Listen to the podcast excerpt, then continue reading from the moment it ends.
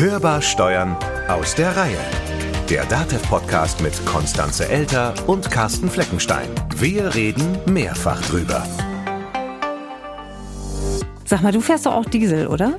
Ja, wieso? Willst du mitfahren? Ja, das tue ich ja sowieso die meiste Zeit. Nee, ich wollte dich eigentlich immer schon mal fragen, hast du eigentlich auch so eine Klage eingereicht? Wieso? Ähm, wegen der Spritpreise, weil der Sprit jetzt so teuer ist.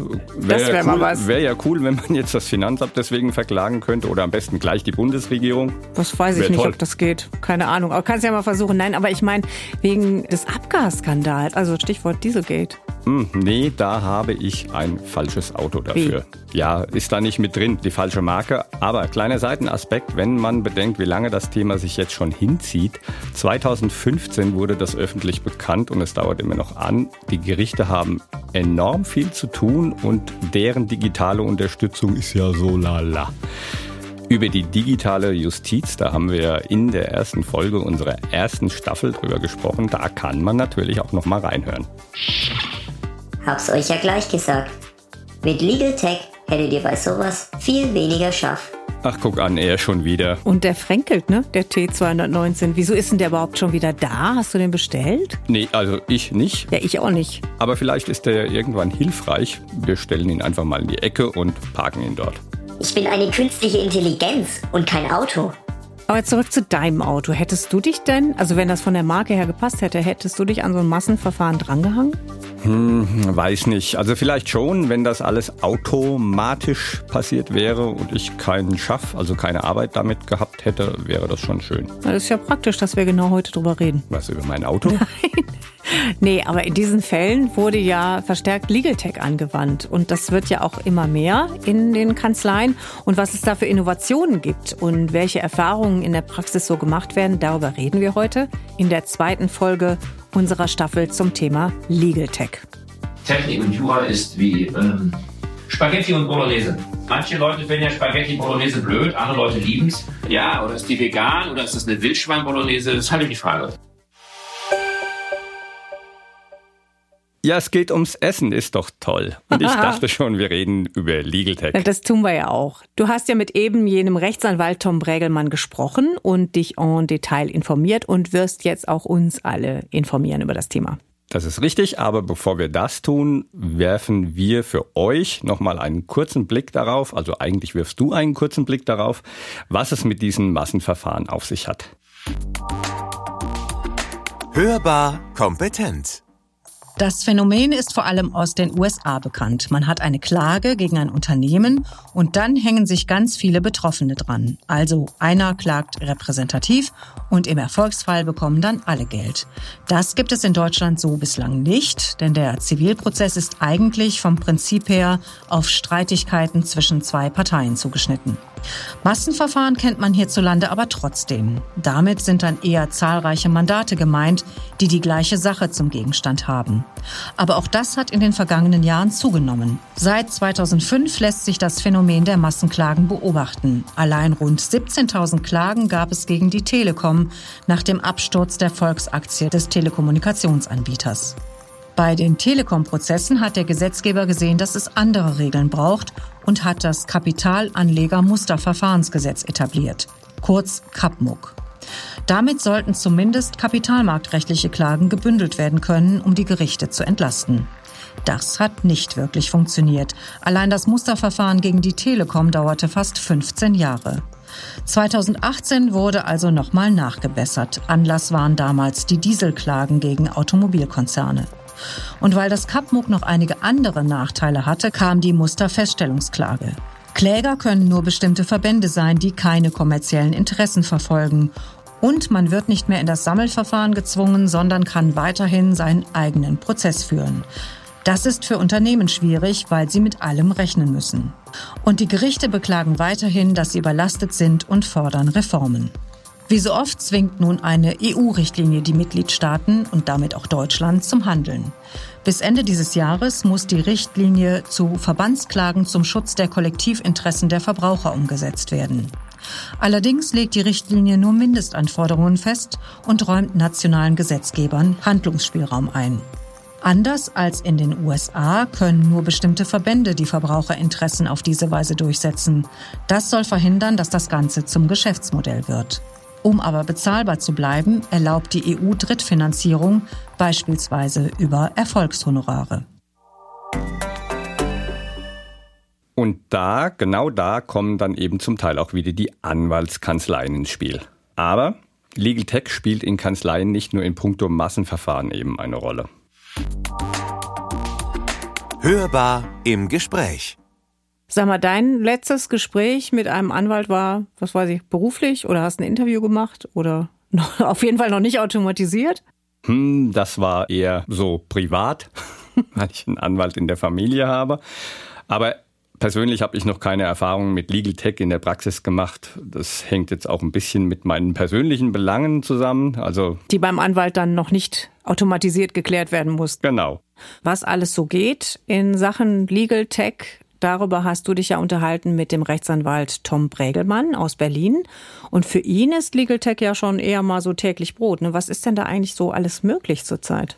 Also Legal Tech kommt eigentlich in verschiedenen Bereichen zum Einsatz. Also zum Beispiel, wenn es darum geht, Vorschriften zu prüfen auf Geldwäschebestimmungen oder wenn gewisse Sanktionslisten der EU oder Deutschlands geprüft werden müssen.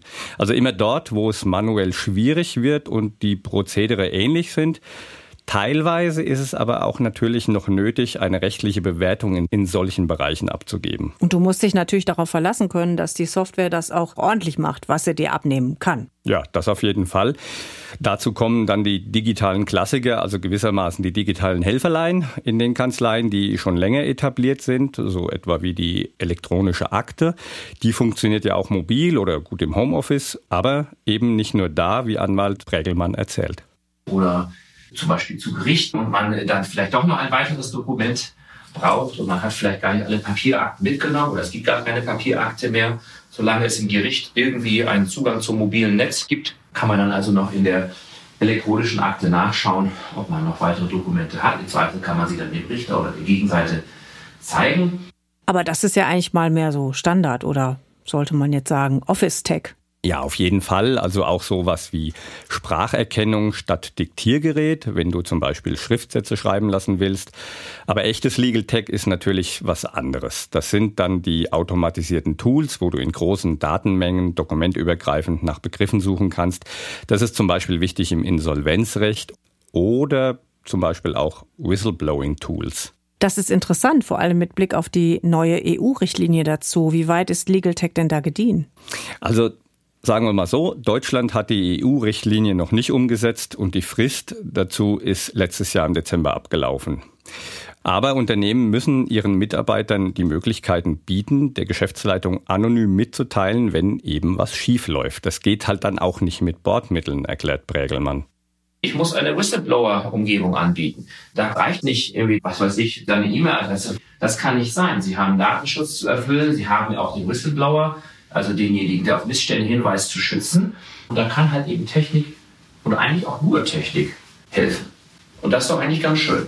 Das ist ja nicht Alltagsgeschäft, also das hoffen wir mal zumindest. Aber da könnte man mal eine Folge zu machen. Aber für genau das, also für die Routinen jetzt, da braucht es ja womöglich Hilfe, also aus dem Legal Tech-Bereich. Gibt's da was? Wenn man allein darauf schaut, wie viele neue rechtliche Vorschriften, aber auch Rechtsprechung im Laufe der Zeit dazukommen, dann kann Rechtsberatung, die vielleicht vor zwei Jahren noch gestimmt hat, heute schon nicht mehr korrekt sein. Und das wissen die Mandanten vielleicht auch nicht oder haben es vielleicht auch nicht mitbekommen. Die Kanzlei selbst berechtigterweise auch nicht mehr dran, weil das Mandat beendet ist. Und dafür gibt es dann sozusagen Vertragsgeneratoren. So ist es nach meinem Verständnis so, dass Vertragsgeneratoren ähm, auch redaktionell gucken, ob sich später die Rechtslage wirklich ändert durch Rechtsprechung oder durch Gesetzgebung und dann ähm, die früheren Kunden benachrichtigt und sagt, hier gab es eine Änderung, schau doch mal nach, ob du nicht was ändern müsstest. Da könnte man auch wieder sagen, das kann doch eigentlich jeder Anwalt selber nachhalten, aber das ist eben die Frage, ob das in der Masse geht. Das wäre zum Beispiel wünschenswert eigentlich, äh, wenn wir juristische Dokumente haben, zum Beispiel einen Vertrag, dass also dessen Update, das kennen wir ja bei Software auch, das ist etwas, was Kanzleien, was sie natürlich anbieten können, was aber teuer ist, dass sie also auch mal ein konstantes Update anbieten. Aber Legal Tech, das ist doch mehr als vorgeformte Textbausteine, oder? Ja, richtig, aber das ist auch das Problem. Denn zum einen wird Legal Tech Software derzeit noch begrenzt eingesetzt, beziehungsweise die ist begrenzt. Und genau darüber reden wir nämlich auch in den nächsten Folgen, wie man die Grenzen erweitern kann, Stichwort künstliche Intelligenz. Genau.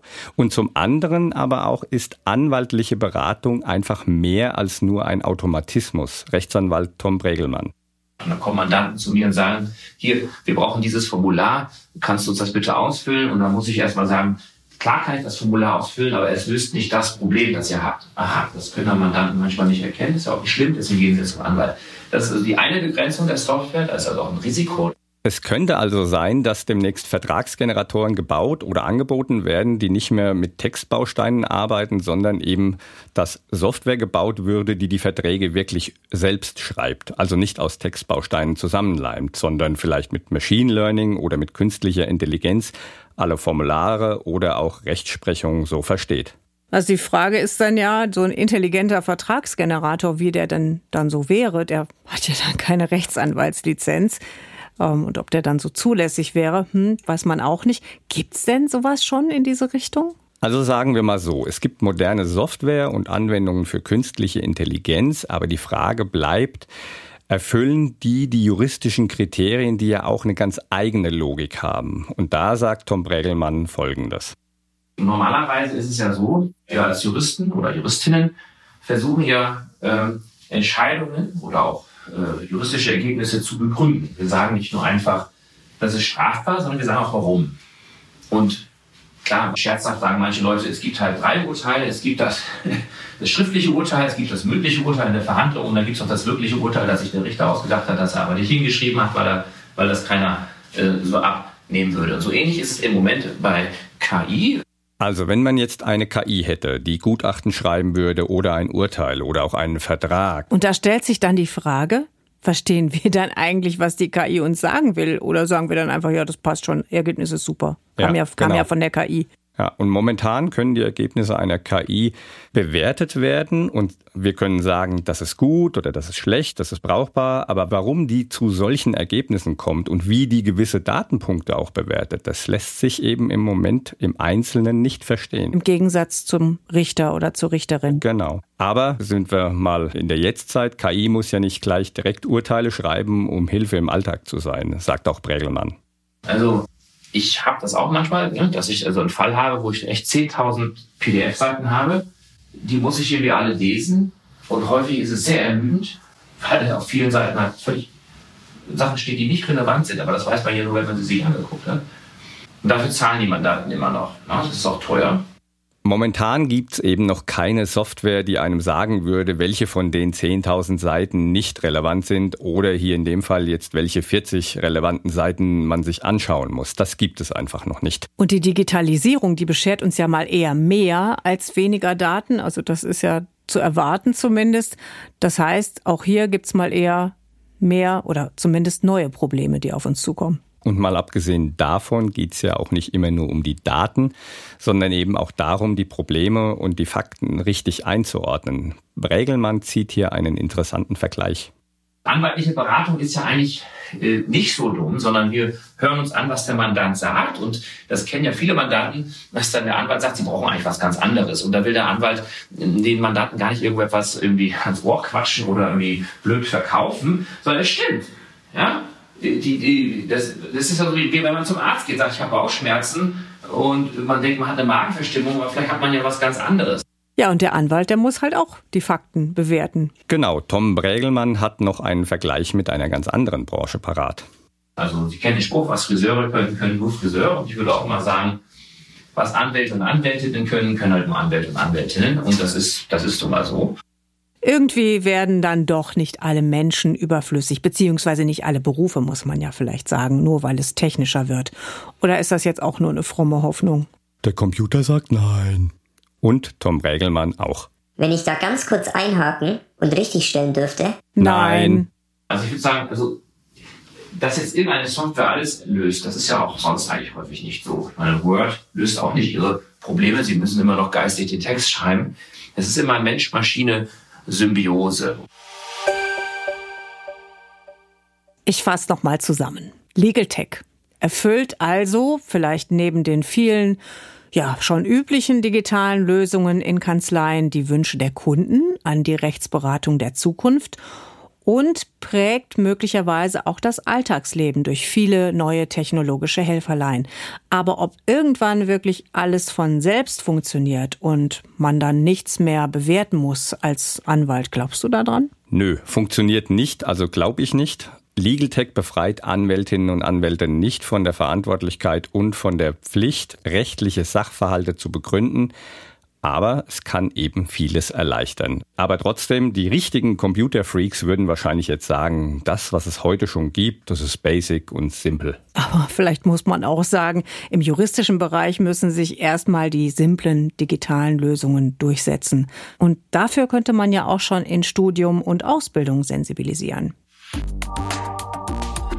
Demnächst hörbar. Und daher schauen wir in der nächsten Folge der Staffel uns ein ganz spezielles Projekt an. An der Universität Erlangen hat man nämlich Informatiker und Informatikerinnen und Juristinnen und Juristen in einen Raum gesperrt und geschaut, was dann rauskommt. Naja, es war nicht so ganz, aber. Wir waren auf jeden Fall dabei. Und seid gespannt auf die Ergebnisse. Darf ich dann auch mitkommen? Oh, den hatte ich auch schon ganz vergessen. Och, nö. Das war Hörbar Steuern, der DATEV Podcast. Ihr könnt uns abonnieren, teilen, weiterempfehlen und im Podcatcher eurer Wahl bewerten. Wenn ihr uns was sagen wollt, dann geht das natürlich auch. Wie immer, schreibt uns gerne eine Mail an podcast.datev.de, gerne auch mit Feedback und Fragen zum Thema unserer Staffel Legal Tech. Und wenn ihr dazu eure Fragen mündlich mitteilen wollt oder eure Meinung auch mal sagen wollt, dann könnt ihr uns einfach anrufen unter der Telefonnummer 0800 082 6782. Mein Name ist Konstanze Elter. Mein Name ist Carsten Fleckenstein. Wir wünschen euch eine gute Zeit. Bleibt optimistisch. Und hört wieder rein. Hörbar Steuern. Der Datev Podcast.